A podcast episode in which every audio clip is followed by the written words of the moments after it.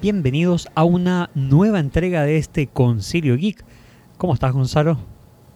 Muy bien, Miguel, ¿y tú?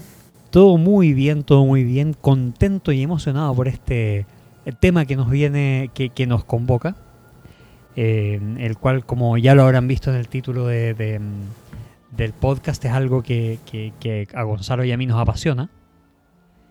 Eh, pero antes de... y, seguimos sin renegar de, este fanatismo. Así es, y al final de cuentas nos ha acompañado tanto tiempo. Pero bueno, antes de comenzar y entrar más en materia, les recordamos que nos pueden encontrar en instagram.com slash el media, donde encontrarán nuestras eh, actualizaciones y donde en algún momento tal vez quizás empezaremos a comentar otro tipo de noticias aparte de nuestras actualizaciones de, capítulos. Oye, eh, Nada, les queríamos comentar que nosotros, bueno, ya saben, en el título del, episodio eh, nos, vamos a enfocar en este capítulo en las precuelas de nuestra querida saga Skywalker de Star Wars, de la Guerra de las Galaxias. Pero esto viene con su qué. Esta es la primera parte de nuestra propia trilogía eh, referida a esta gran saga.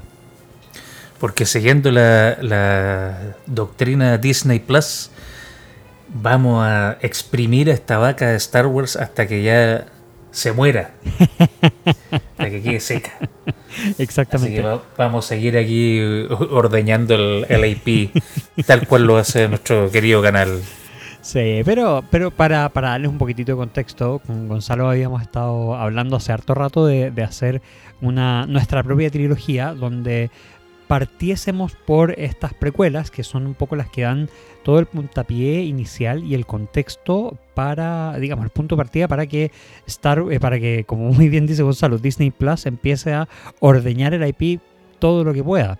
Eh, y a partir de, de, estas precuelas es que vemos que salen Mandalorian, que sale la serie próxima a, publicarse Ahsoka, eh, Clone Wars, Rebels, Bad Batch, y así en un largo etcétera, probablemente se me quedó más de alguna en el camino, Book of Boba Fett. Em, y, pues nada, queremos un poco hablarles de eso en esta, en esta trilogía eh, de capítulos que el concilio les trae respecto a eh, Star Wars. Claro, decidimos de alguna manera hacer nuestro propio eh, multiverso extendido de Star Wars y pescar toda esta cantidad de material que está saliendo, procesarlo en nuestra propia trilogía y comentarlo porque sabemos que a lo mejor no todos lo aceptan, pero muchos de ustedes que nos escuchan son fans o fueron fans de Star Wars en su momento y este puede ser el momento indicado para revivir esa fanaticada. exactamente, pues. Em, bueno, eh, antes de comenzar a, ñoñar más todavía, les queremos advertir que eh, toda esta conversación va a ser totalmente basada en eh, el supuesto de que eh, la fanaticada vio las películas y al menos conoce de la existencia de esta precuela, de más o menos lo que, de que conocen los memes que han salido al, respecto y que un poco les, les interesa. Porque al final de cuentas, eh, esta, esta trilogía eh, es la, continuación de la, de la parte más famosa de, la saga Skywalker, digamos, de la historia, de la famosa historia de Luke Skywalker, eh, su el reencuentro con su padre, la relación medio heterocuriosa con su hermana y, y, ese tipo de cosas, digamos. Entonces, entonces esta, esta precuela de la que vamos a hablar es em, el, como muy, bien dice el nombre, el prefacio o el preludio a, todo esto. Más bien sigue las aventuras y desventuras de un pequeño niño llamado Anakin Skywalker y cómo se convierte en el ser menos adorable de la galaxia. Sí, eh, bueno, ya mostrando la, las curiosidades de, esta, esta saga, partimos por el capítulo 4, por algún motivo, y se, la, la trilogía principal que se desarrolla la trilogía del capítulo 4, 5 y 6, algo que nunca quedó muy claro por qué se eligió eso. Eh, por motivos que eran por motivos presupuestarios y tecnológicos. Digamos que, que, No, que no, sí. está, no estaba la tecnología suficiente en los 70 para desarrollar toda la historia de una república intergaláctica eh, con muchos recursos, digamos, en el apogeo O sea, de, su, de su tecnología y todo lo demás. Básicamente, si hubiéramos partido con el capítulo, o sea, con el episodio 1, no hubiéramos tenido a Jar Jar por temas tecnológicos. Lo cual, siento que hay, hay muchas personas que no, no, no les pegaría muy fuerte esto. Pero bueno, Gonzalo, ¿te acuerdas en qué estabas tú cuando salió la, la- el primer anuncio de esta precuela? No me acuerdo del anuncio, pero me acuerdo que hice fila para comprar la entrada. Me acuerdo. Cuando todavía no se que- vendían entradas por internet. Exactamente. Me acuerdo que en ese momento estaba con mi primera polola, que básicamente la arrastré al cine a ver, porque ella no era para nada de este tipo de película.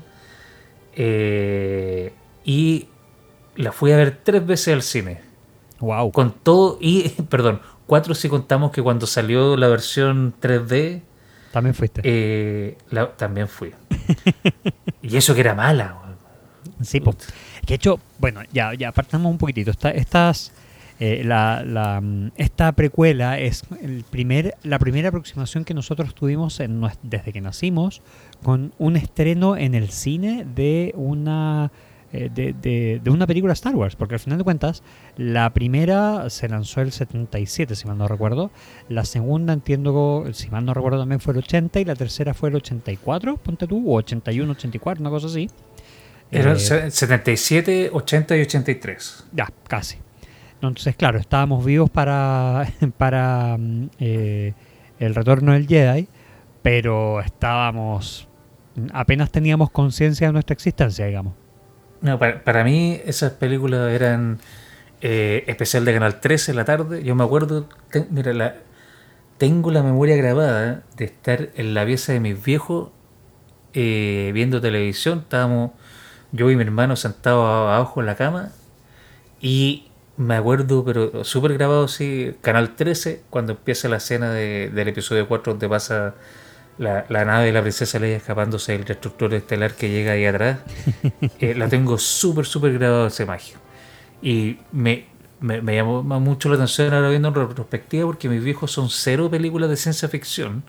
O sea, si hay un auto que vuela o, o un universo paralelo, le, le apagan la tele, no les interesa para nada. Pero de, algún, de alguna manera esta película se escapó de esos filtros y llegó a nosotros y Y el resto mi hermano y yo rayamos, exactamente. y, y efectivamente, como dices tú, o sea, cuando, cuando se anunció el episodio 1 fue el gran hype de, primero, algo nuevo Star Wars que no salía Desde, desde el el 83 83 hasta el 99. exacto y eh, ir a verla al cine. O sea, era maravilloso. Pero bueno, hubo un tema de, expectativas irreales que, bueno, no se pudo cumplir definitivamente. Pero tú, ¿cachai? ¿Te acordás que el primer trailer que salió era una cuestión pero atómica? O sea, en verdad era un trailer que, que tú decías, esta va a ser la mejor película de la saga, porque era toda una tecnología nueva. O sea, George Lucas, recordemos que el tipo eh, fundó eh, Industrial Light and Magic, ¿cierto? Eh, que es como el, el gran, apa- aparte de haber fundado eh, Lucas eh, Pictures y, y- o ¿cómo, se- cómo se llama? Lucasfilm y Lucas eh, Arts, Arts. y todo ese tipo de, de cosas relacionadas con buscar nuevos elementos tecnológicos eh, que apoyaran al cine. O sea, hasta el día de hoy, eh, In- Industrial Light and Magic es una de las empresas más reputadas de- para los efectos especiales de las películas. Eh, Exacto. Y también está la otra filial que crearon que es Skywalker Sounds, que se dedican a mezclar sonido, claro. que se, se han ganado varios Oscars ellos también. O sea, y, y de hecho lo vemos en toda la trilogía. Una de las lo, lo mejor que tiene la trilogía al día de hoy, eh, aparte de ciertos detallitos y ciertos posters eh, o, o- ciertas pequeñas escenas, digamos, eh, es la edición de sonido que es atómica, es de otro planeta, verdad, eh, de, una galaxia muy, muy lejana. Y la, la parte de efectos especiales, que, ok, muchos habrán envejecido muy mal, pero en su momento eran totalmente revolucionarios, pues viejo. O sea, eh, sí, había un poquitito de CGI por aquí y por allá, pero aquí George Lucas tomó la, la llave del auto y se, se lanzó nomás y, y- y dijo, aquí vamos a revolucionar absolutamente todo. O sea, de hecho, una, por más que el, mencionado Jar Jar Binks sea uno de los personajes más odiados que apareció en esta precuela, tanto que tuvo muchas escenas en la primera película que creo que en gran parte hacen que no funcione la película en sí, eh, porque qué tipo más, más desagradable, o sea, qué personaje más desagradable, eh, y, que después... Em, que después no eh, haya, haya, hecho que, haya desaparecido en la película, digamos. Pero la tecnología del motion capture que, que usó eh, que se usó para que Ahmed Best interpretase a Jar Jar Binks era totalmente revolucionario. O sea, eh, fue uno de los primeros eh, experimentos, comillas, exitoso, por lo menos en la parte tecnológica, de pasar el motion capture a la pantalla. Definitivamente. O sea, si hay algo que esta primera, o sea, segunda trilogía cronológica narrativamente la primera, eh, se le puede destacar es que le metieron al tema tecnológico y desarrollo de innovación cinematográfica súper fuerte. Ahora, muchas cosas no funcionaron y como dices tú, no envejecieron muy bien. De hecho, no, rabiendo la, esa saga ahora hay efectos especiales que en el momento eran espectaculares, pero ahora con la llegada de las pantallas en alta definición de alta resolución eh, se anota, o sea, no, no, se ven bien. Pero así, ese es parte del proceso de innovación, ¿no? Sí, no, tal cual.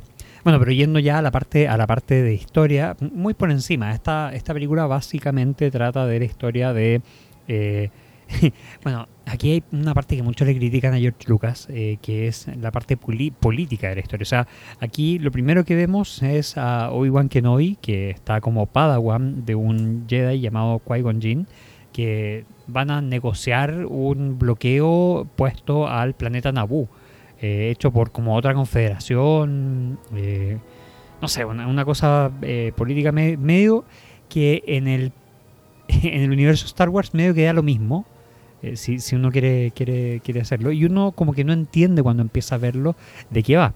Después sabemos que toda la parte política es todo un trasfondo que nos lleva a la conformación del imperio, pero eso es algo que se va eh, desarrollando a lo largo de las tres películas e innumerables series em, asociadas a esto y que uno entiende mejor después, pero que a uno en la primera escena, o sea, imagínate, nosotros partimos, tú mencionabas muy bien la escena donde la princesa Leia o donde aparece más bien una navecita chica escapando de una tremenda nave que no tiene fin. y aquí vemos a dos Jedi esperando a ser atendidos para negociar un bloqueo intergaláctico entre dos planetas. Eh, que es similar al, bloqueo a Cuba, digamos. claro. Aquí, bueno, hay que considerar también que eh, George Lucas en ese momento no tenía un recurso que se usa mucho ahora, que es el universo extendido. antes el, el, cine era el único lugar donde tú podías contar la historia. Ahora tú tienes las series de, que van directo a streaming, las series de televisión, las películas, mucho más recursos que antes no se contaba o no se contaba como para, para estos temas grandes como Star Wars. Ya, pero, Entonces, pero convengamos que, perdón, pero convengamos que igual George Lucas tenía una idea. O sea, él siempre dijo, o por lo menos lo que se va a entender, que eh, en las entrevistas que él hacía, él decía que ya tenía las nueve películas medio vistas y que había eh, que, que cuando tenía esta trilogía y cuando empezó a contar esta precuela, digamos, fue porque finalmente la tecnología se había puesto a la par de lo que él quería contar. Pero, pero él ya tenía y él ya sabía para dónde iba el cuento. Mal que mal también. Tus, eh, hacer una precuela es, comillas, relativamente fácil, o es más fácil, más fácil que hacer tal vez una secuela porque tú sabes a dónde quieres llegar. O sea, eh, tú sabes básicamente que tiene, eh, va a ser, desde el momento que te decidiste a contar la historia de cómo un personaje llamado Anakin Skywalker va a llegar a ser Darth Vader, tú sabes a dónde quieres llegar. Tienes un mapa de ruta más o menos claro y sabes cuáles son los personajes. Mi punto iba más por el tema de que eh, por ejemplo, cosas como lo que estabas describiendo del el tema político, que, sirve para dar un contexto, un, escenario de fondo al, al, drama Skywalker, que es lo que eh, eh, conecta estas nueve películas, es algo que perfectamente se podría haber explorado en una serie o en una película directo ah, streaming o como en un contenido extendido. Porque, a ver, la parte política es, es algo súper intrínseco del universo Star Wars que rige todo, todas las historias que tú ves de Star Wars tienen mucho del tema político porque una de, de las grandes temáticas que se toca y sobre todo se ve en esta primera trilogía es el tema de la relación con el poder y cómo la facilidad con que el poder corrompe. O sea, los mejores Jedi con las mejores intenciones dejan las mejores cagadas por tratar de hacer lo bueno. eh, como el, niño más inocente, porque lo dejaron en la friend zone, se pone diabólico. Eh, o sea, como la, y toda esa corrupción para mostrar todo eso, tú tienes que darle un escenario de fondo.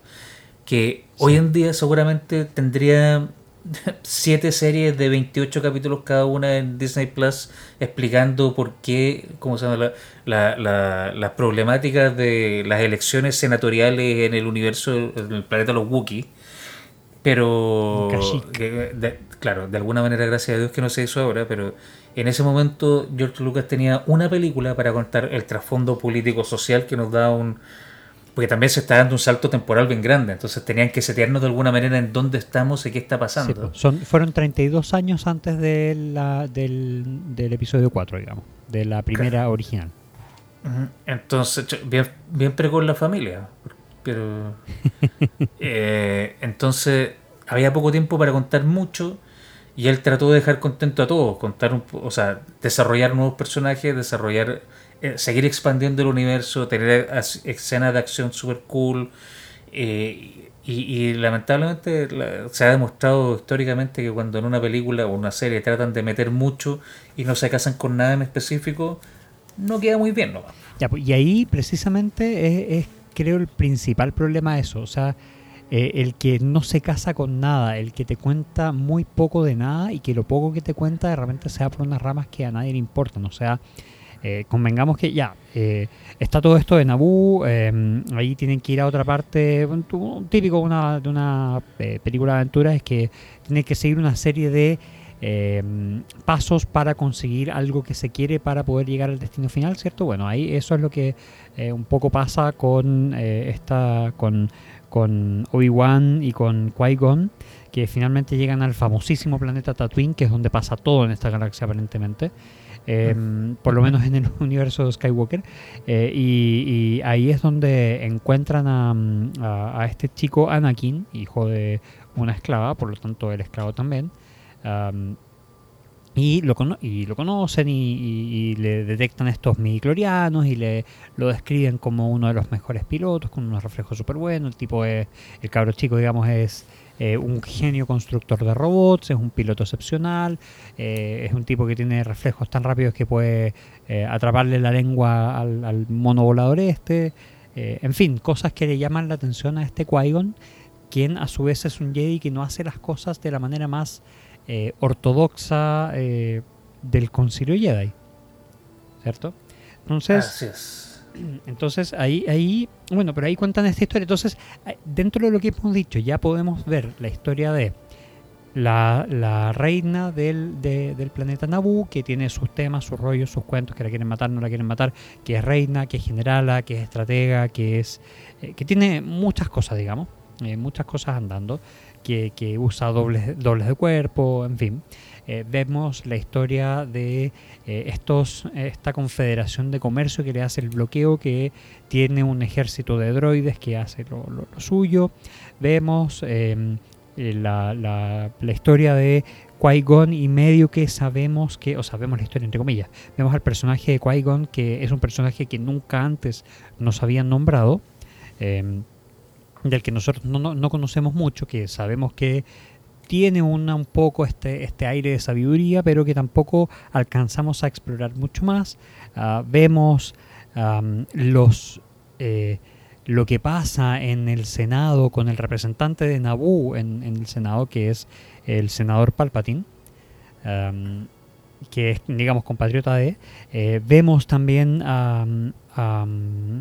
a, Obi-Wan que, que, está de, Padawan. Eh, vemos a este Anakin y a su madre Shmi, creo que se llamaba, que son esta familia de esclavos en el planeta Tatooine, que a él le gusta pilotear aviones y ahí llegamos a una de las mejores escenas de la película. En fin, vemos tantas historias y vemos por supuesto a Jar Jar Binks, que es la parte de la otra raza de... Eh, eh, la otra raza que habita el planeta Naboo dentro, debajo del agua, digamos. Eh, la, otra, la otra raza inteligente dentro del planeta Naboo, digamos. Entonces, vemos muchas cosas que están ocurriendo al mismo tiempo con poca profundidad en todas ellas. Y ahí es donde tú exactamente das, das en el clavo de qué estamos viendo. Es un océano de información con poquita profundidad y más encima con un eh, alivio cómico que no tiene por qué estar ahí, porque ¿para qué necesitas tanto alivio cómico? Que es el caso de Jar Jar Binks, el ser más detestable de la serie. Claro, en la, en la trilogía principal también teníamos un alivio cómico, pero que servía otro propósito, que era en, ese caso Citripio y Artudito. Ellos, Arturito para los amigos. Arturito para los amigos, claro. Ellos eran el, el alivio cómico, pero también tenían otra utilidad y otra otro rol dentro de la, narrativa que se está desarrollando que los hacía eh, más indispensables. Jar Jar eh, es fácilmente reemplazable por otros personajes y lo que agrega al final no es mucho. Eh, pero también...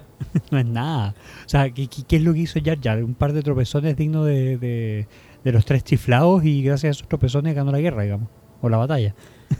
Bueno, tiene, tiene un, un rol importante en el momento en que ya en la 2, pasando la 3, eh, Jar Jar queda nominado como representante de Naboo eh, en reemplazo de la reina.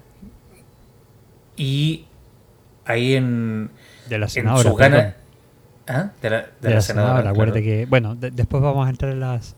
Eh, sí. Pero en, las dificultades políticas Claro, en el fondo está representando, tenía el voto de Naboo y en su intención de hacer lo mejor posible para la galaxia, Jar Jar decide apoyar al, en ese momento gran canciller Palpatine para darle básicamente eh, eh, poner un estado de sitio eh, para defenderse de este ejército de droides que está invadiendo todo, que fue planeado por el mismo canciller. Entonces, pero nos estamos adelantando. Sí, para redondear, porque ya hemos, no hemos quedado mucho en la amenaza fantasma, siento yo, y nos quedan dos películas que son mejorcitas que esta. ¿Qué es lo que a ti no te funcionó de, de la amenaza fantasma y qué es lo que sí te funcionó? De la amenaza fantasma me funcionó mucho Duel of Fates, la maravillosa canción de. Eh, ¿Cómo se llama? Con que acompañan. Claro, de John Williams, que acompañan el, duelo de Qui-Gon Jinn y eh, Obi-Wan con Darth Maul, que fue es un también. Tremendo personaje.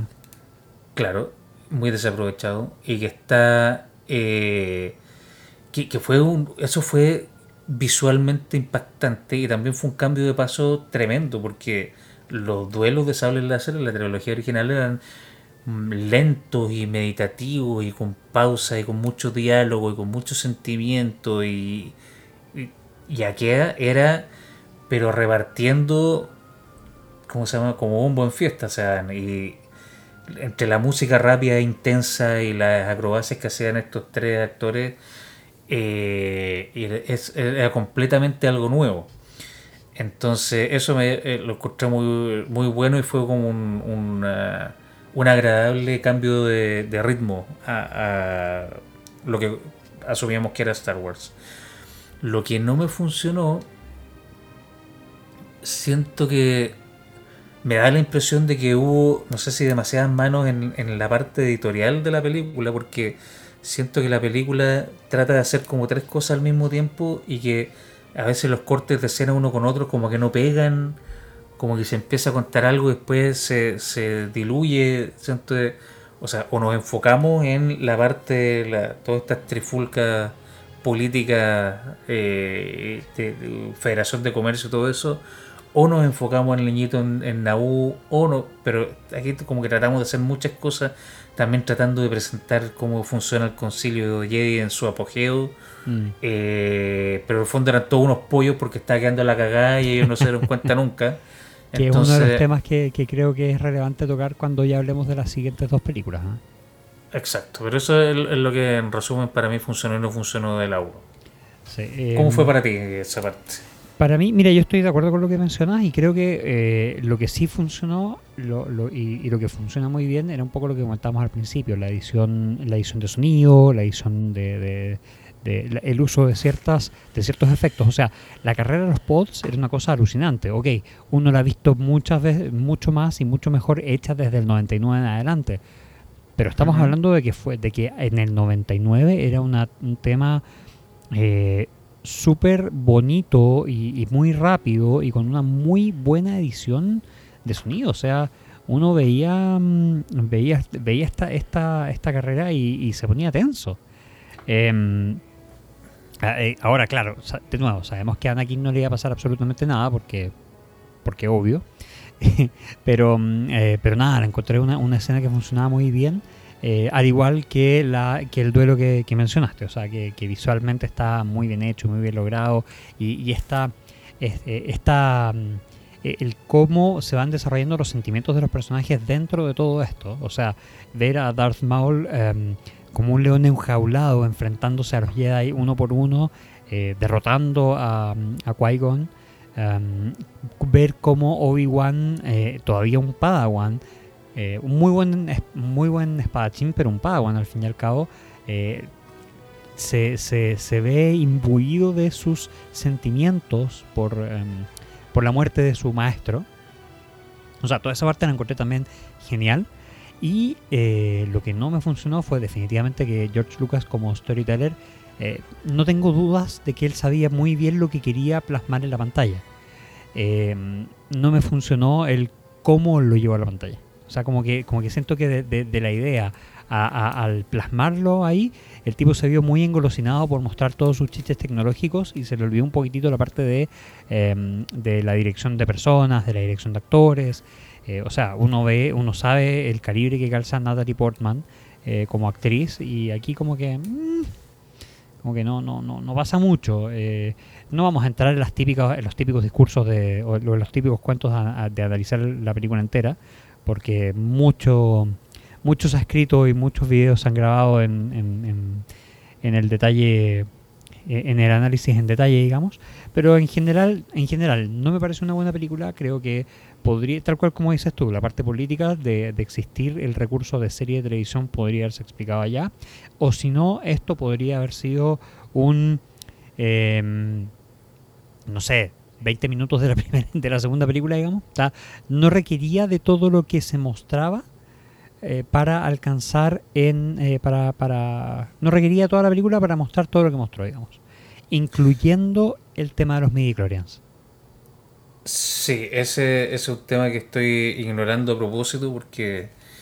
siento que trataron de, de, de- de- usar una herramienta narrativa de nuevo, para mostrar lo eh, poderoso que potencialmente puede ser Anakin y escogieron la peor forma de, de hacerlo porque transformaron eh, te explicaron Todo- científicamente la fantasía viejo Es Claro, eso. en el fondo to- todo, esto de la, la habilidad que una persona podía desarrollar se transformó en una mutación. Nada Sí, más que eso. tal cual le faltó la musiquita el. Exacto. No, pero, Y- pero aparte, aparte de eso, como que, ya, ok, yo, pucha, y, y ahí es lo que me pasa y me estoy adelantando uno o dos capítulos eh, en nuestra propia trilogía, pero siento que son este tipo de hoyos o, este tipo de ripios en la narrativa son los que intentan eh, explotar y mejorar en, en, en esta, en lo que esta dupla Fabro Filoni están haciendo con todas las series que mencionamos al principio. Sí, eh, es cierto, están expandiendo, pescando esos pequeños vacíos, o, o no necesariamente vacíos, sino que también puntos donde la fanaticada como que no se, no se decidió o, o no entendió que quedó, quedó a lo mejor la historia muy abierta y están usando estas series eh, para o cerrar esos vacíos o, o explicar mejor lo que quisieron decir ellos inicialmente. Claro. Y aquí estoy de acuerdo contigo, a lo mejor George Lucas debió quedarse guionista y, y- y productor y no de, no tan a cargo del buque, porque él al, al final hacía todo. Eh, y también, antes de, de cerrar la- el episodio 1, otra, dejar otra cosa que, me, llamó mucho la atención, que si bien no se toca literalmente, se, expande en el, universo de entre cómic y libros y todo eso, que es que Qui-Gon no es parte de la Orden Jedi. Él es eh, lo, lo, que se conoce inicialmente como un Jedi gris, que es una persona que se sale de la... es, es un Jedi no binario básicamente. se sale del, de la dualidad del, del, lado luminoso y el lado oscuro y usa herramientas de los dos lados eh, para conseguir el fin que él considera el mejor. Ya, pero eso, Por eso, eso igual no te lo explican a capo. O sea, eso tú me lo estás diciendo. no te lo, no te lo explican, no te lo explican, no te lo explican literalmente, pero si tú te fijas en, en los diálogos de la 1, eh, cuando eh, Qui-Gon habla con Yoda, Yoda le dice, así como que se, se te nota mucho que el- tu, tu instructor fue eh, el Conde Dooku, que también era no era muy, muy asiduo a seguir las normas, pero le dice como, deja de desafiar al, al consejo y hacer lo que tú quieres, como tenemos, este es nuestro camino. Y, y- tú te estás separando de él, y por eso al final le das el permiso al final para entrenar a, a Anakin. Porque dice así como, deja la rebeldía, deja de ponerte o hacerte el choro y, y- y sigue nuestro camino. Y Sí, eso de nuevo, eh, en, en los libros, claro, en los libros y el, en cómics, en videojuegos incluso, se, se explora que Qui-Gon era eh, buscaba un camino alternativo que más adelante siguió Ahsoka. Eh, sí, no, porque igual era parte del Consejo o sea, se, se regía por el Consejo Jedi. Eh, acuérdate que Ahsoka No. fue expulsada después, pero eso vamos a entrar, No, eh, vamos a entrar. Efect- pero Ahsoka no fue efectivamente.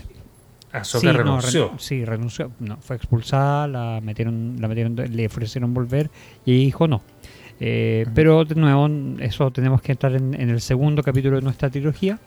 Eh, así que lo dejaremos para esa, para esa oportunidad. Claro. Em, pero eh, sí, mira, todo lo que me dices tiene mucho sentido, pero siento que lo explican de mejor manera o lo van a entender de mejor manera en em, Tales of the Jedi, la serie animada que salió este 2023, y un poco menos, pero también algo te van a entender en eh, Clone Wars.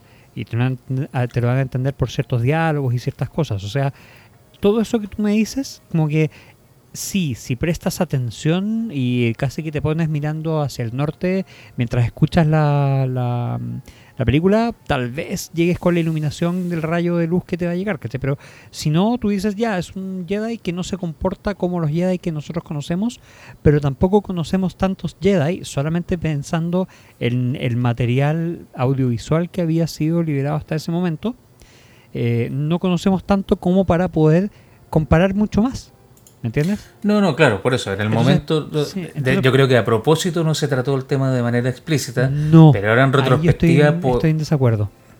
Yo creo que George Lucas no le dio porque él lo tenía tan claro en la cabeza que dijo cómo el resto no lo vio y que no tenía gente al lado que le dijera, oye, Jorgito, eh, esto no te lo van a entender, pues viejo, sino que tenía muchos productores que le seguían el amén nomás, ¿cachai?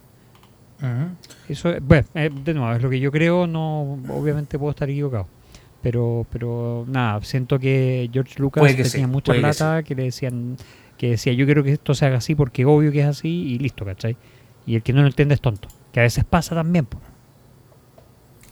Sí, sí, aquí hay, es parte del espacio que se deja la interpretación que uno, uno disfruta del cine, que es poder ir y sacar mis propias conclusiones y no tener que, eh, no, que no me tengan que dar todo con cuchara así procesadito, sino que hay No, espacio claro. para, para esto, para este debate.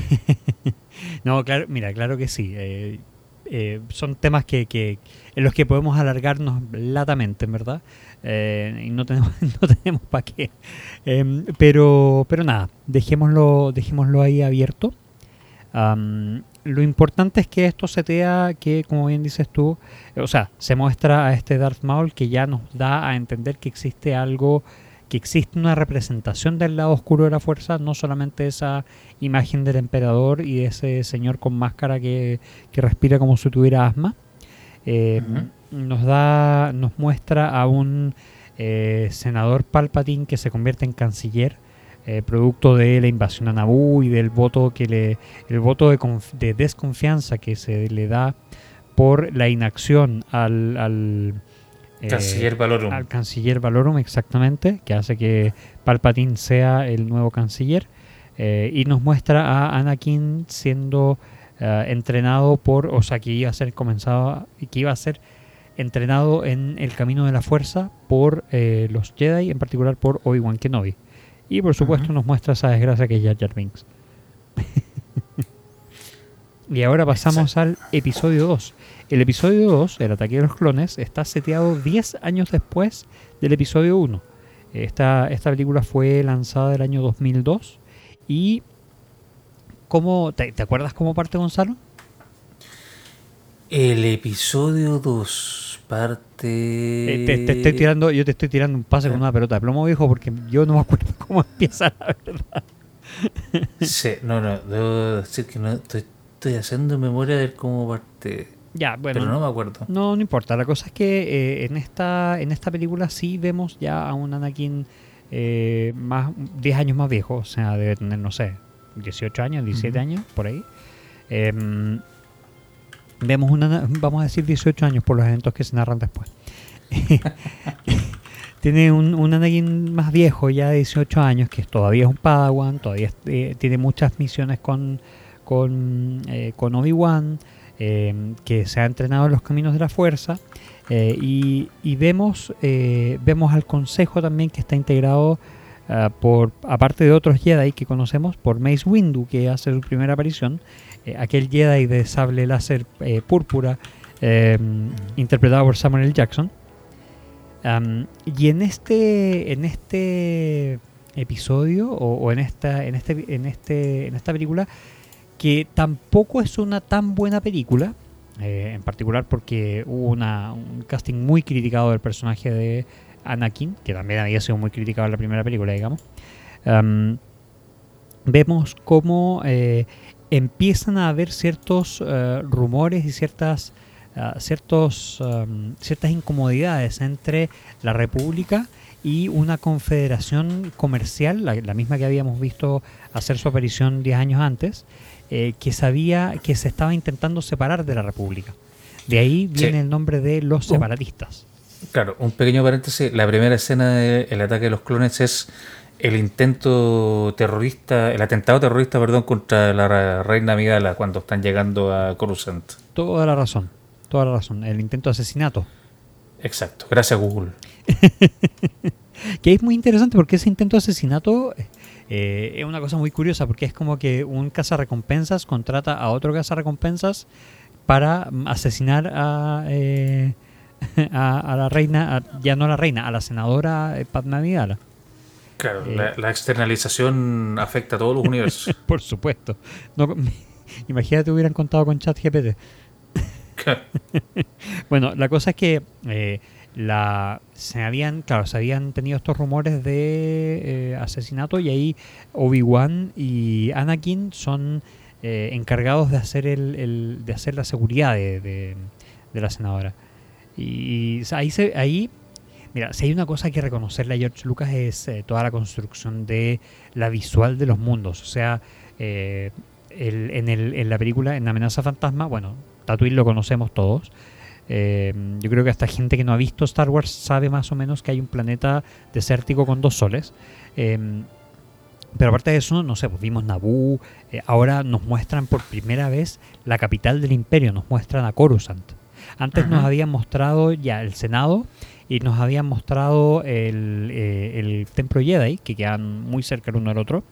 Pero ahora es cuando vemos exteriores de Coruscant, en esta primera escena de persecución que, hay cuando el, cuando el intento de asesinato ocurre. Y ahí, viejo, es una locura. O sea, esa escena a mí me dejó vuelto loco en el cine. Eh, sí, bueno, parte del, importante del, lo entretenido de, este, de este segundo episodio es como ya seteado el, el ¿cómo se llama? la pugna que vamos a tener durante esta trilogía, eh, lo empezamos a preocupar más de la acción, más de presentar nuevos personajes. Y eh, tiene escenas muy buenas.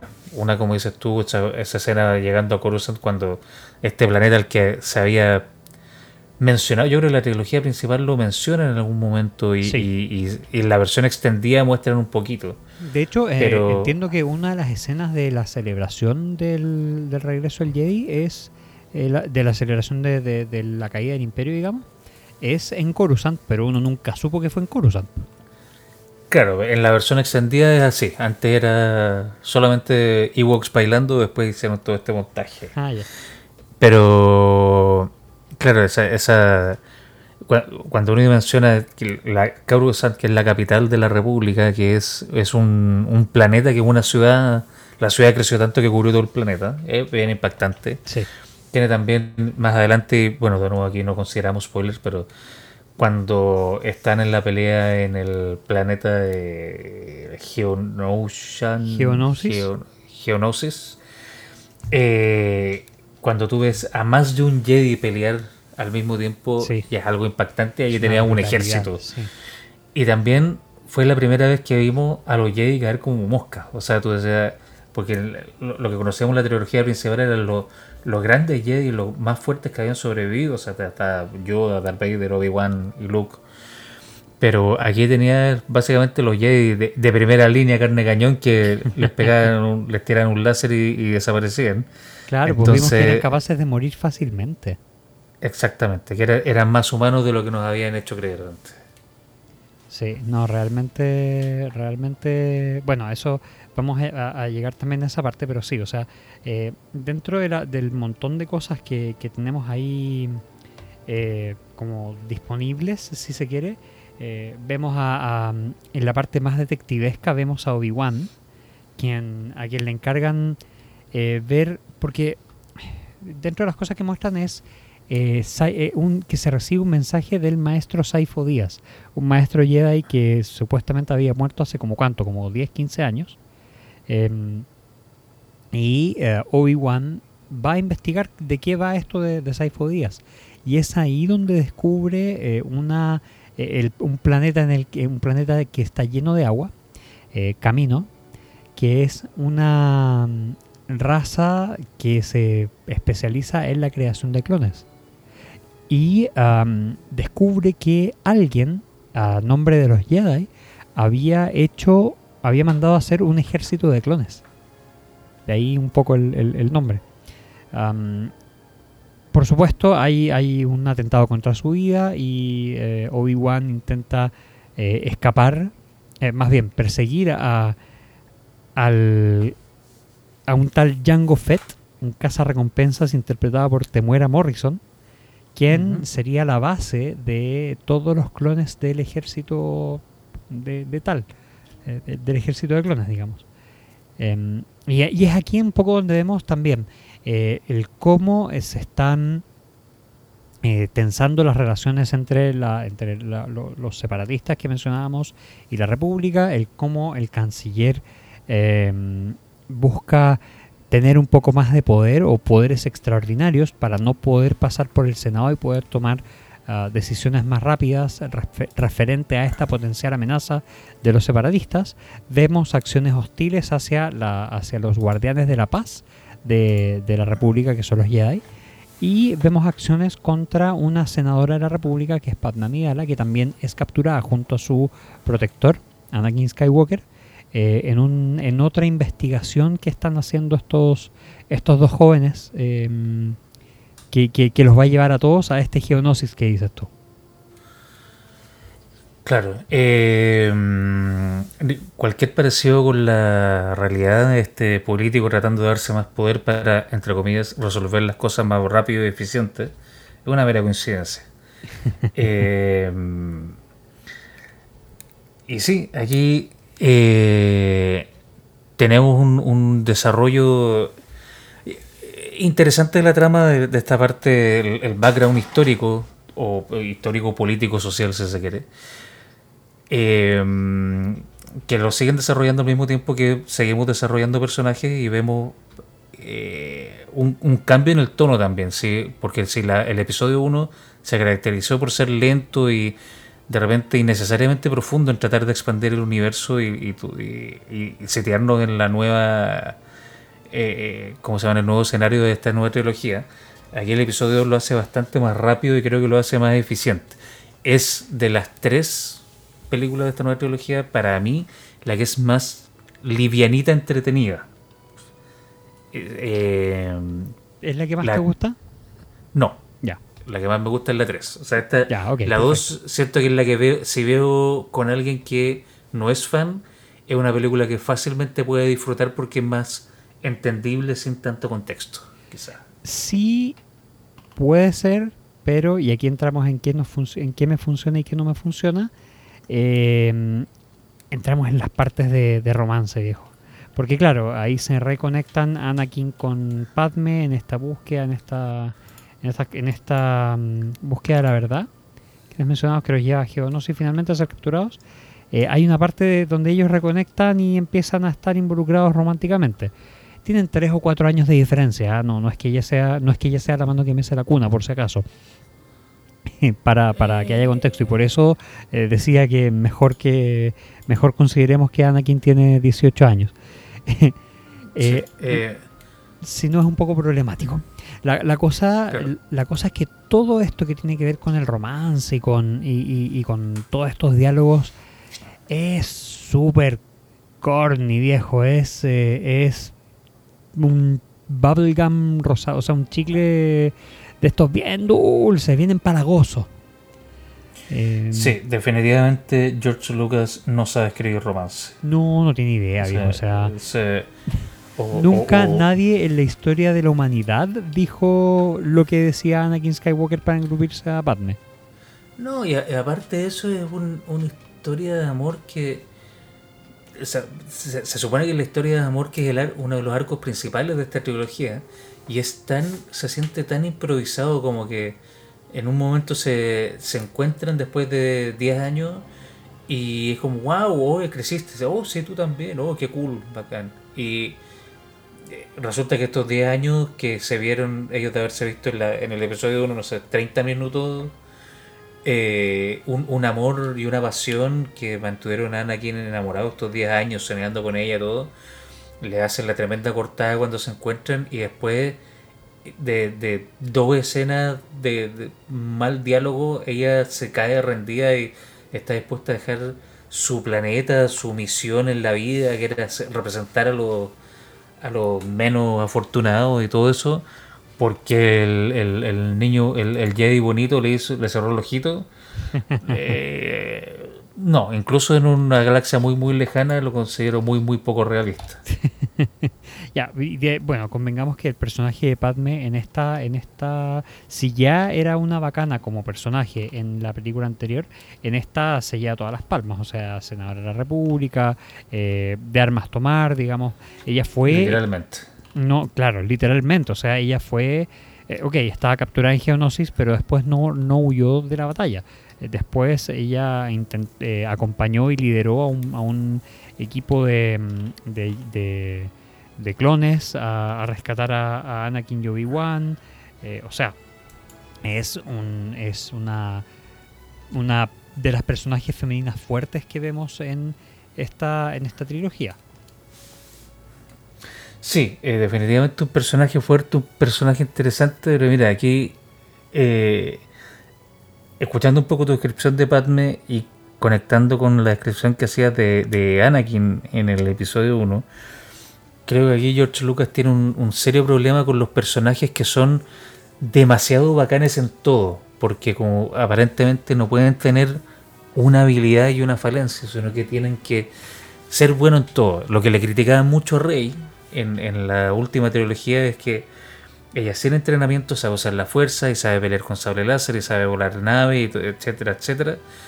Pero finalmente Anakin era más o menos lo mismo. O sea, él sin mm. ningún entrenamiento podía manejar estos pod racers que, según decía Qui-Gon, uno necesitaba reflejo Jedi para poder manejarlo. Y eh, pues, eh, construyó Citripio a los que, ¿cuántos años tenía ahí? 12 años, 10 años. Y, y, todo lo hacía bien. Y después, como, como ya Jedi un poquito más grande, también lo hace bien. Es el mejor piloto, es el mejor con el sable, es el que más, mejor usa la fuerza, eh, el que se agarra la ceradora más rica. la hace toda. Entonces, Y, la, y, y Padme también, o sea, es súper buena diplomática, fue súper buena reina, es una guerrera súper buena. Y entonces, ¿dónde están los personajes con falencias que nos hacen empatizar con la condición humana? Bueno, ahí en, en esta, en esta película vemos las falencias que tiene Anakin. O sea, al final de cuentas, va mucho de esa... no lo simplifiques así, por favor. No, piensa tú que es un cabro que lo sacaron a los 10, 12 años de su, de su hogar, de un hogar eh, marcado por la esclavitud, por la esclavitud de su madre. O sea, al final pudieron rescatarlo a él, pero no Era esclavo los dos, claro. Claro, entonces la madre queda ahí eh, y en Tatooine, que está al otro lado de la galaxia. O sea, recordamos, recordemos que esto está como en el borde exterior de la galaxia. eh, que por eso era como un centro de, de, pillaje y de, y de, mm, eh, de, de, pillaje y un centro de cómo se llama de, de estos ladrones o de estos eh, de estos eh, sí, esto es, es la periferia claro, la periferia galáctica. Y, y, y entonces em, vemos también que Anakin empieza a tener sueños premonitorios que van a ser un gran motivante de um, de su breakdown digamos en, el, en, en, el, en la película 3 con el episodio 3. Y, y, acá lo vemos con estos sueños respecto a su madre, lo vemos ir um, eh, lo vemos ir de vuelta a Tatooine para ver qué le había pasado a su madre, o sea, y aquí Padme la acompaña. Y um, vemos que eh, termina matando a estos eh, cazadores de la arena porque eh, la madre había muerto en una rodada que en una redada que le hicieron a, a la granja de los Skywalker y termina matando uh -huh. un pueblo entero, pues viejo. O sea, eh, es en una reacción que es muy no Jedi. Eh, vemos que todo el temor, todo el odio, toda la furia salen y se apoderan de, de, de, Anakin. Y ahí es un poco donde vemos las primeras falencias de este personaje. Aparte de el, la impaciencia por querer ser ya nombrado maestro Jedi, de que le dieran todas las misiones, de que le dieran todo este tipo de cosas que uno podría decir que tiene que ver con la ambición. Pero no solo eso, sino también con eh, ciertos elementos que no están de acuerdo al lado luminoso de la fuerza necesariamente. Claro, y bueno, eh, ahí está un poco lo, que conversamos antes de, la importancia de Qui-Gon en toda esta historia, es que eh, tanto el lado luminoso como el lado oscuro se presentan de alguna manera como extremos, porque la actitud que te piden tomar dependiendo de qué lado estás, es extrema, es bien extrema. O sea, mm. eh, y, y, y, bien. Y, y, ello se contradice finalmente, porque si te acuerdas del el episodio 3, cuando Anakin va a pelear con Obi-Wan, Obi-Wan le dice: solo los, los Sith eh, hablan en absoluto. Claro. Los Jedi también hablan en absoluto. O sea, te, te prohíben, por ejemplo, todo tipo de, de, de vinculación humana. Eh, sí. Que hay algo que ha funcionado muy bien en el sacerdocio, en la vida real. Entonces, te, te, te, prohíben un montón de cosas y tú dices, bueno, esto está siendo, están siendo, estamos hablando de absolutos. Si tú, cuando te dicen no puedes nunca tener una pareja o no puedes nunca formar una familia, esos son absolutos y ellos están cayendo en su propia trampa. Entonces, bueno, y, y, de hecho eso, eso es lo que también vemos. Vemos cómo hay... Eh, vemos dos cosas. Vemos uno, la arrogancia del creer que están en lo correcto, que, que uh -huh. es la, la, arrogancia de creerse dueños de la verdad, que la vemos en el día a día, digamos. Eh, la podemos ver nosotros mismos en el día a día, pero además eh, se ve principalmente en elementos que se las dan de guardianes de la moral y las buenas costumbres. Vemos como esa arrogancia hace que eh, empiecen a seguir caminos equivocados y empiecen a imponer su visión como la única visión que lleva al camino de la verdad y la vida, digamos.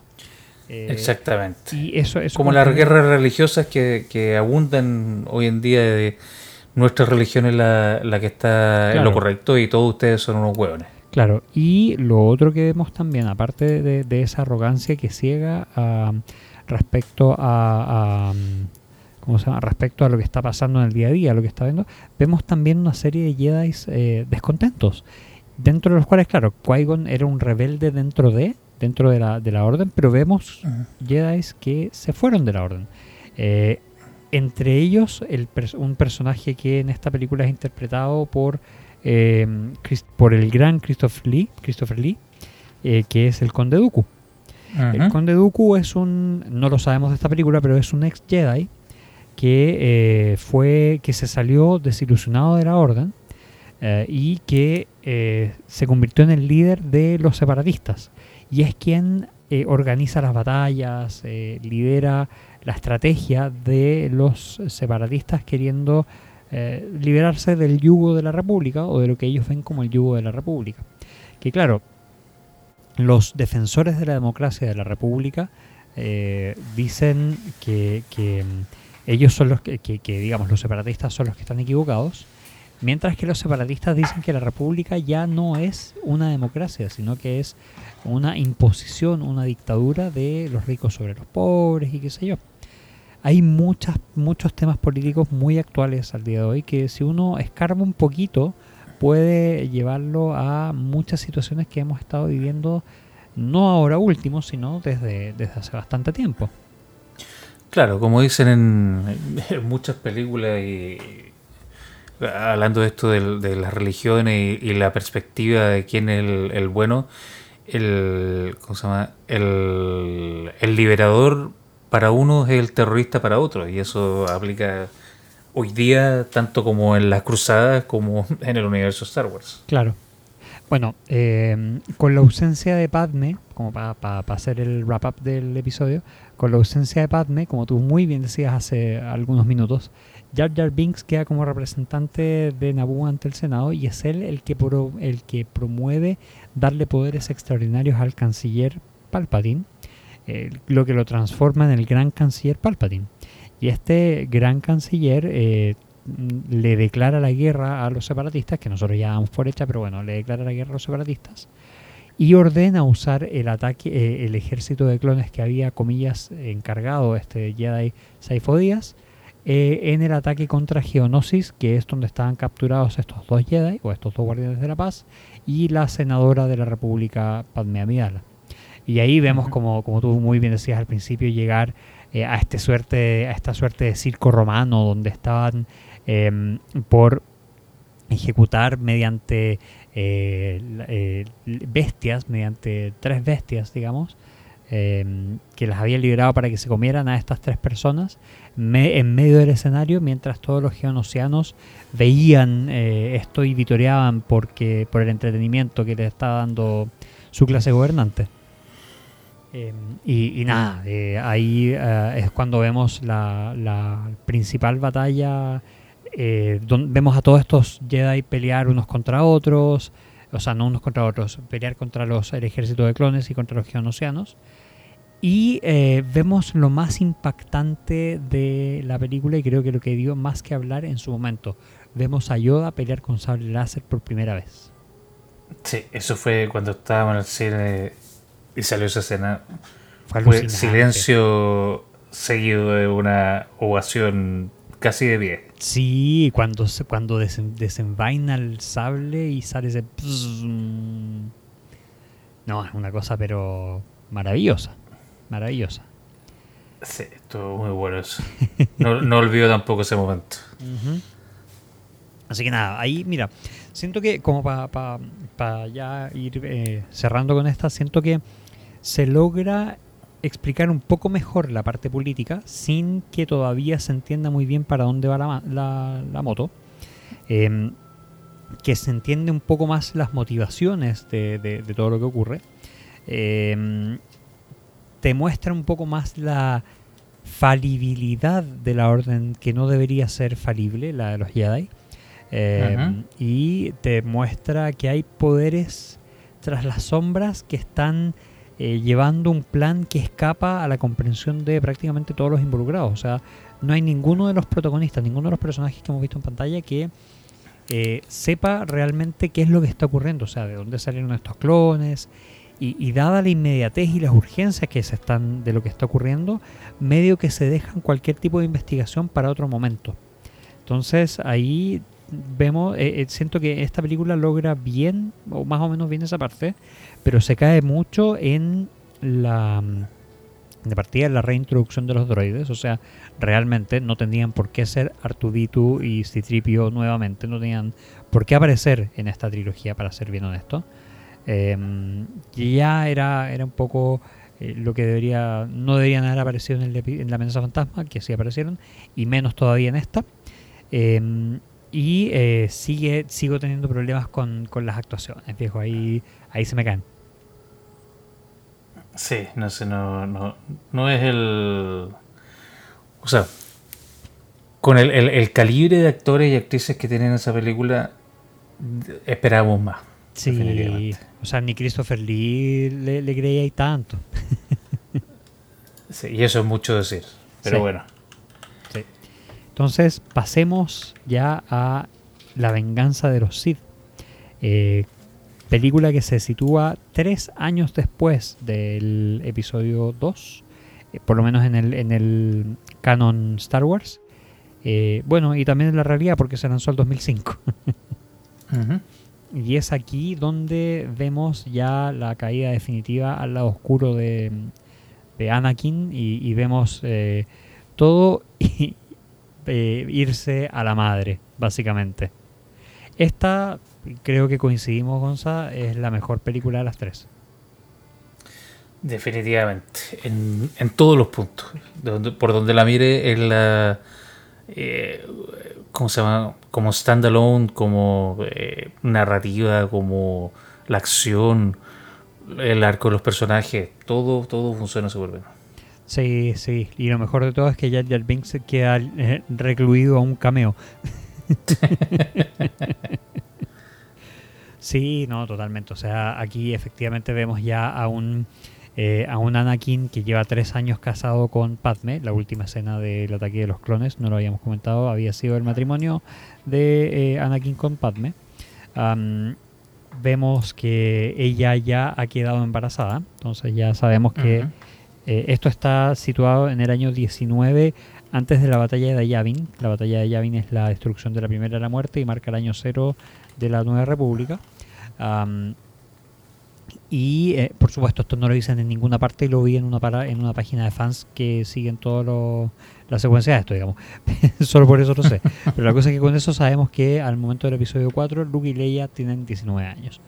Em, y bueno, eh, vemos cómo Anakin está, em, está siendo como apadrinado por el canciller. O sea, es, él termina siendo el eh, lo, vemos rescatando a él, lo vemos a él y a Obi-Wan yendo a rescatar al canciller que parte, porque la primera escena de la película es eh, el rescate del canciller que había sido secuestrado por un general de esta de, este ejército separatista, que es un general, no es un droide, es más bien como un cyborg, o sea, el tipo tiene partes eh, orgánicas y, muchas partes mecánicas. Em, y que es el general Grievous. Ah, un personaje que también es bueno y desaprovechado en esta, en esta película. Definitivamente. Sí, porque tiene todo un cuento. O sea, de hecho, a, él lo muestran con una colección de sables láser y no tenemos idea por qué tiene una colección de sables láser. Medio que intuimos que mató a otros Jedi, pero nunca supimos nada de él. O sea, nunca supimos cómo mató al primer Jedi, nunca supimos nada de eso dentro del universo cinematográfico. Efectivamente, este es un personaje que junto con otro es, mucho mejor tratado y desarrollado en los eh, en el universo extendido, pero como dices tú, aquí no le dan más contexto que un robot grande y que se ve más cool que el resto. Sí, tal cual. Entonces eh, vemos que él había secuestrado al, al, canciller, vemos que junto con el canciller estaba el conde Dooku, vemos a, una secuencia en el espacio también alucinante. En verdad es maravilloso. O sea, esto es arriba de Coruscant y vemos vemos que a la cagada básicamente. O sea, vemos a, un montón de cruceros de la República y millones de, no, no sé si millones, pero varias cientos, tal vez miles de naves separatistas. Vemos droides de batalla espaciales. no, vemos una cosa pero sí ya brutal. Eh, y dentro de eso em, vemos a, ¿cómo se llama? A Anakin ya eh, Obi-Wan. a Anakin y Obi-Wan llegar a la, a la nave, junto con Artuditu, llegar a la nave de, de- de los eh, separatistas para rescatar al, al muchacho, al canciller. Eh, vemos a Artuditu volar por primera vez en el universo Star Wars y me atrevería a decir por única vez también. Em, y Me parece que sí. Sí, en una escena que también sacó aplausos cuando la fui a ver al cine, para serte honesto. Yo, también, yo n- no la fui a ver a la- al estreno estreno, pero ponte tú la fui a ver el segundo día de, de, mm, de estren- del estreno. Eh, y nada, esa, esa escena fue como ¡guau! Nadie se la esperaba, no podría haber importado menos en verdad que, que Arturito volara o no volara. Eh, uno se pregunta por qué no lo hizo después, pero eso ya son otro tipo de temas de continuidad. y, mm, y nada, vemos. eh, en la película anterior se habían enfrentado Obi-Wan y Anakin al Conde Dooku. Y el Conde Dooku les había básicamente sacado la cresta. Y aquí los vemos nuevamente enfrentarse. Y en este enfrentamiento, eh, el Conde Dooku le vuelve a sacar la cresta a Obi-Wan, pero es derrotado y te diría humillado por, eh, por Anakin, a quien vemos que se ha convertido efectivamente en un Jedi muy poderoso. Por lo menos con mucho manejo del, del sable láser. Y lo vemos también eh, ser incentivado por el canciller para matar al conde Dooku. Y eso es como el primer momento en que uno dice, wow. Ahí, wow. ¿Será que, ¿Será que el canciller no es tan bueno como lo pintan? Sí, aquí como que todo eso que se venía contando medio calladito en la 1 y en la 2, eh, aquí ya se, se habla mucho más directamente, donde, claro, el, el canciller ya está mostrando eh, frontalmente su, su maldad, de- ya de- desde un punto, o sea, desde una, de una forma casi cómica, o sea, en esa parte que tú estás describiendo cuando está en el duelo con el conde Dooku, esa, esa risita eh, malvada como de casi que de Bugs Bunny, eh, como que va un poco... A ver, un, un tipo que fue tan maestro maquiavélico para planear todo lo que pasó en la primera trilogía y que después como que se le cae la, el, el acto por, por esa risita y, y, y hacer como tirar una frase divertida con a Anakin como que se siente un poco fuera de lugar, pero en general la escena les quedó bien. Y, y sí, se, se empiezan a ver los atisbos de cómo Anakin va cayendo en el lado oscuro y cómo Obi-Wan se empieza a dar cuenta de a poco lo que está pasando. De hecho, hace poco leía que en una escena extendida que, que no se puso en, el, en la película La 3, eh,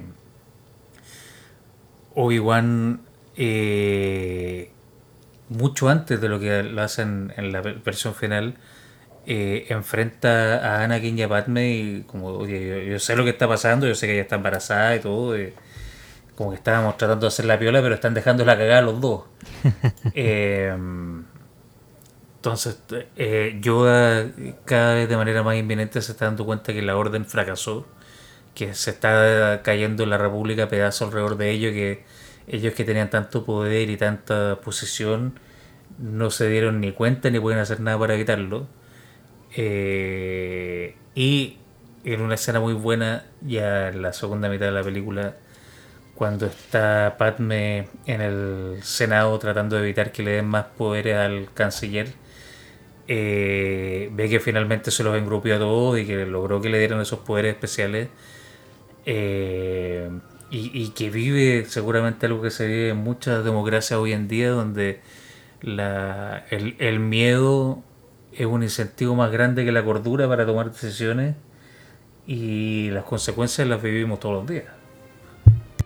Sí, no, eh, es, eh, mm, esa evolución que tú dices es algo que se ve palpable a lo largo de toda la película. O sea, uno lo ve a larga, a larga escala. eh, claro, uno, a ver, eh, uno sabe desde el primer minuto que el mismo actor que interpretó al emperador en la trilogía original, es, que está interpretando a Palpatine acá, que es Ian McDiarmid, perdón si eh, destrocé su apellido. em, eh, uno lo ve como evolucionando también. Y, como dice Gonzalo, aquí se le cae la careta, muestra sus verdaderos colores y lo ve actuando en dos frentes. Eh, uno sabe que él es quien estaba organizando y orquestando la película, la película, la guerra eh, por ambas partes.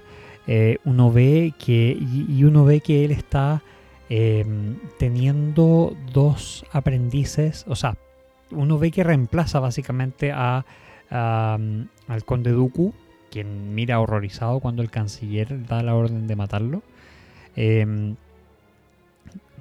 Cuando lo reemplaza por Anakin, porque finalmente, al final de cuentas, eso es lo que pasa.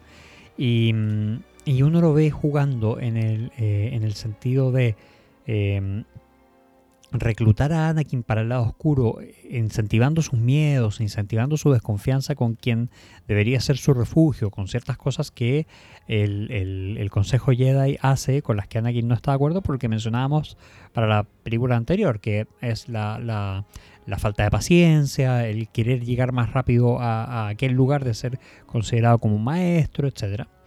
Eh, pero no solo eso, también... Em, lo vemos jugando a, como dices tú, a conseguir el poder absoluto político, eh, hacerse con el poder del imperio. Y ahí vemos que él es quien estaba detrás de, eh, uno, la destrucción de la Orden Jedi, que es su, objetivo, uno de sus objetivos para llegar a su objetivo final.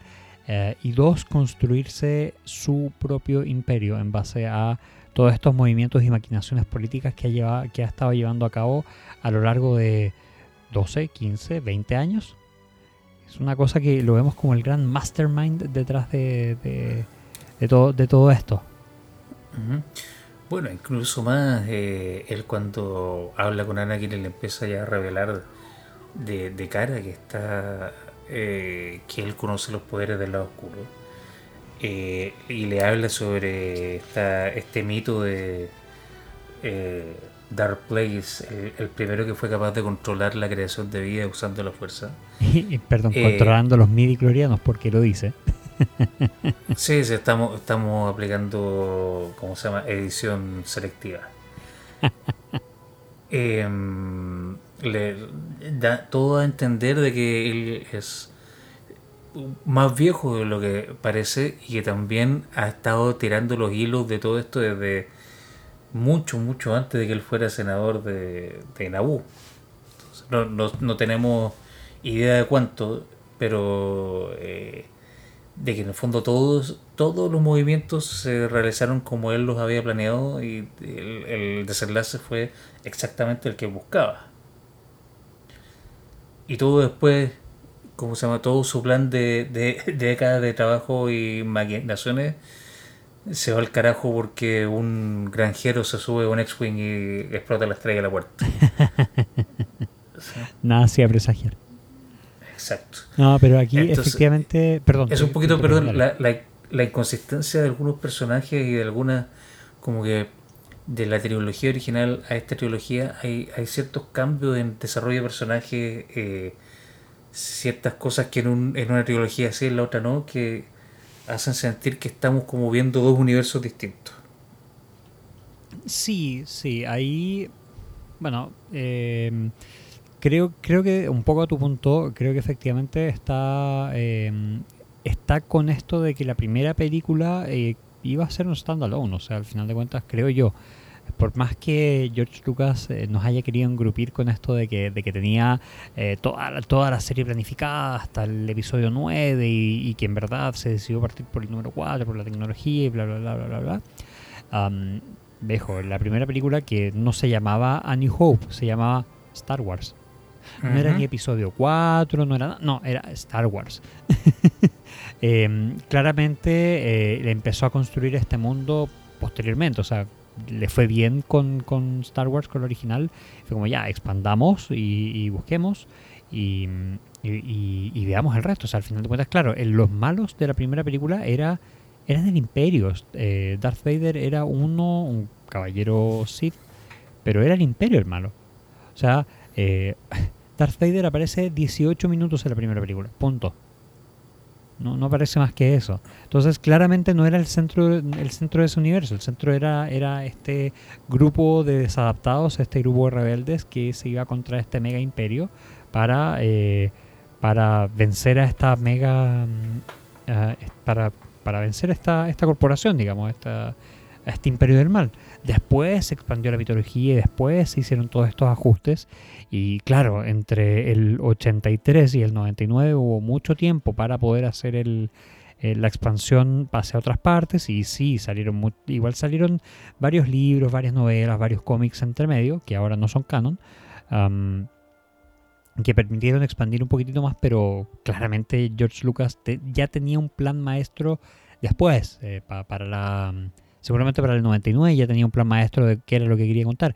Y siento que aquí en esta película logra eh, encajar muy bien todos esos hilos, todas esas pistas que fue mostrando en las primeras dos películas, aquí eh, se pagan. O sea, vemos eh, todas las semillitas plantadas, eh, no te voy a decir maestramente, porque la verdad ya lo dijimos, las primeras dos películas no son obras maestras para nada. La tercera tampoco, pero está muy bien. Eh, es eh, Personalmente la, la- la pongo dentro de, de- la parte alta de, de- la, de la saga de nueve películas. Em, y, vemos cómo todo el plan que Palpatine hizo desde un comienzo desemboca a la destrucción de los Jedi y, a su entronación como emperador del recién formado imperio. Vos. Sí, eh, creo que de- dentro de todo lo que podemos eh, criticar de, de- esta trilogía, definitivamente el- la parte de cómo se plantan las semillas al comienzo y cómo se desarrolla eso ya en la última película eh, está bien hecho. O sea, hay, hay muchas cosas que podemos y le vamos a criticar eternamente a, a esta trilogía, pero hay cosas que eh, indiscutiblemente hizo bien y hay cosas que nos presentó eh, personajes y historias y ciertas cosas que hizo muy muy bien. Los giros que finalmente tuvo desde el punto de vista político que afectaron a, a los Jedi y todo el desarrollo de la trama para adelante eh, fueron en su momento bien eh, especiales y, nadie los previó. Claro, no, y, y- y, mm, ¿cómo se llama? De, de hecho, esto de ejecutar la Orden 66 con una Orden Jedi que estaba disgregada por el universo, porque en verdad estaba con varias batallas al mismo tiempo en distintas partes, que todo fue orquestado maestramen- maestramente por, eh, por Palpatine. Esta Orden 66 estaba implantada desde el principio en el cerebro de los clones y se refería a matar a todos los Jedi, básicamente. O sea, esa era la Orden 66. Y por eso es que hubo una purga tan grande de los Jedi y ah, solo unos pocos lograron escapar. Que es algo que hemos visto posteriormente en otras series, digamos. O sea, incluyendo, pero no limitado a Obi-Wan. Am, dentro de lo que eh, de lo que nosotros podemos ver es que estaban todas las piezas puestas para que esto ocurriese así para no tener oposición o sea de manera tal que que los eh, que los Sith volviesen a gobernar y digo volviesen a gobernar porque mil años antes de la República creo que ya habían gobernado los Sith y en fin hay parte de una mitología ahí que yo la verdad desconozco Eh, pero sí eh, George Lucas aquí muestra lo que uno tiene que hacer si va a hacer una, si va a una- hacer una historia cualquiera, que es tener básicamente una hoja de ruta y, y- y seguir esa hoja de ruta respecto a la historia que uno quiere contar. Eh, a diferencia de la última trilogía que vimos de, de, de- de esta, de esta misma saga, digamos. Sí, que la hoja de ruta no existió, definitivamente. No, viejo, era hacer un copy-paste y, y ver hacia dónde nos sigue. O sea, eh, creo que creo que hemos, eh, a- antes de, de entrar en la siguiente parte, creo que hemos recorrido todo, todas las películas ya muy por encima. O sea, claramente a nosotros esta nos gusta más. Tiene, siento yo que tiene muchas escenas de acción, que tiene muchas mejores escenas eh, de, de- cine, de, de coreografía, de música. O sea, vemos la caída de Anakin, vemos el desencanto de, eh, Obi-Wan, quien estaba medio desencantado con la orden, pero seguía siendo fiel a ella. Eh, pero también le dolía ver cómo estaba Obi, Obi- eh, cómo estaba Anakin y cómo estaba la misma Padme, con quien ya tenía un vínculo que llegaba a poner a Anakin celoso. Eh, vemos el desencanto de, de, de- Padme, yo no me había dado cuenta de esto hasta hace muy poco. Vemos el desencanto de Padme con la República. O sea, con la supuesta democracia que estaban defendiendo, cómo ya había perdido su fe respecto a esto eh, y, y, vemos cómo ve que también la orden de los Jedi no ayuda de la manera que ella creía que podía ayudar y, ve cómo Anakin eh, se está perdiendo. Eh, porque, porque al final se está perdiendo. O sea, el tipo no es el mismo Anakin, y ella misma lo dice, del que se había enamorado hace tres años. Em, vemos a la Orden Jedi todavía muy pagada a sí mismo, siendo Mace Windu el tipo que encarna mejor esta arrogancia y esta desconfianza hacia lo que no entiende o hacia lo que se aparta de sus maneras. Em, Mace Windu tira por ahí una frase de tenemos que preocuparnos de controlar al Senado si queremos hacer un traspaso pacífico de las, eh, del poder. O sea, básicamente estaba diciendo que los Jedi tenían que tomarse el poder. Eh, y, y, vemos a un Yoda medio horrorizado porque también, como tú decías, no sabe o sea, sabe que la micro va para un lugar malo, no sabe cómo pararlo y, está muy desilusionado de ver a sus propios compañeros eh, dando ese tipo de, mm, de, sugerencias. Es cierto. Eh, no lo había pensado, pero ahora que lo dice Mace Windu, efectivamente encarna la arrogancia de los Jedi al lado más eh, menos empático y como más alejado de, esta misión principal que es ser guardianes de la paz, no, no eh, arrogarse, eh, ¿cómo se llama?, títulos y, roles para hacerlo por las buenas o por las malas, en el fondo. Claro. y bueno, eso es, parte importante de la caída finalmente de, de la orden. Y por qué ahora tan interesante ver hasta dónde están dispuestos a llegar con la reconstrucción de la orden a manos de la nueva trilogía de Rey Skywalker. Claro, no, totalmente. Em, así que, pero nada, eh, eh, como, hemos comentado y creo que estamos de acuerdo en esto, es para nosotros la mejor de la de esta de esta de esta precuela, pero tiene muchos espacios y muchos hoyos y, muchas cosas que quedan súper en el aire. O sea, em, y, que me llama mucho la atención. ¿Por qué, por ejemplo, Mace Windu desconfía de, Anakin? ¿Es por su cercanía con el canciller? Porque el canciller como que lo había tomado como comillas predilecto. ¿Es porque él desconfía del canciller mismo? Eh, eh, ¿Representa a toda la orden o representa a una parte de la orden de los Jedi? Em, en fin, hay, hay, hay, varias, eh, hay varios temas que, o sea, uno dice, no sé, pues cómo Anakin cayó tan rápido al lado oscuro. la profecía era o no era correcta. En verdad, esta profecía valía, digamos, o fue un, un tema que se tiró George Lucas en, en, una parte, en una película, y fue como ya, ¿y cómo hacemos calzar esta cosa que tiró George Lucas?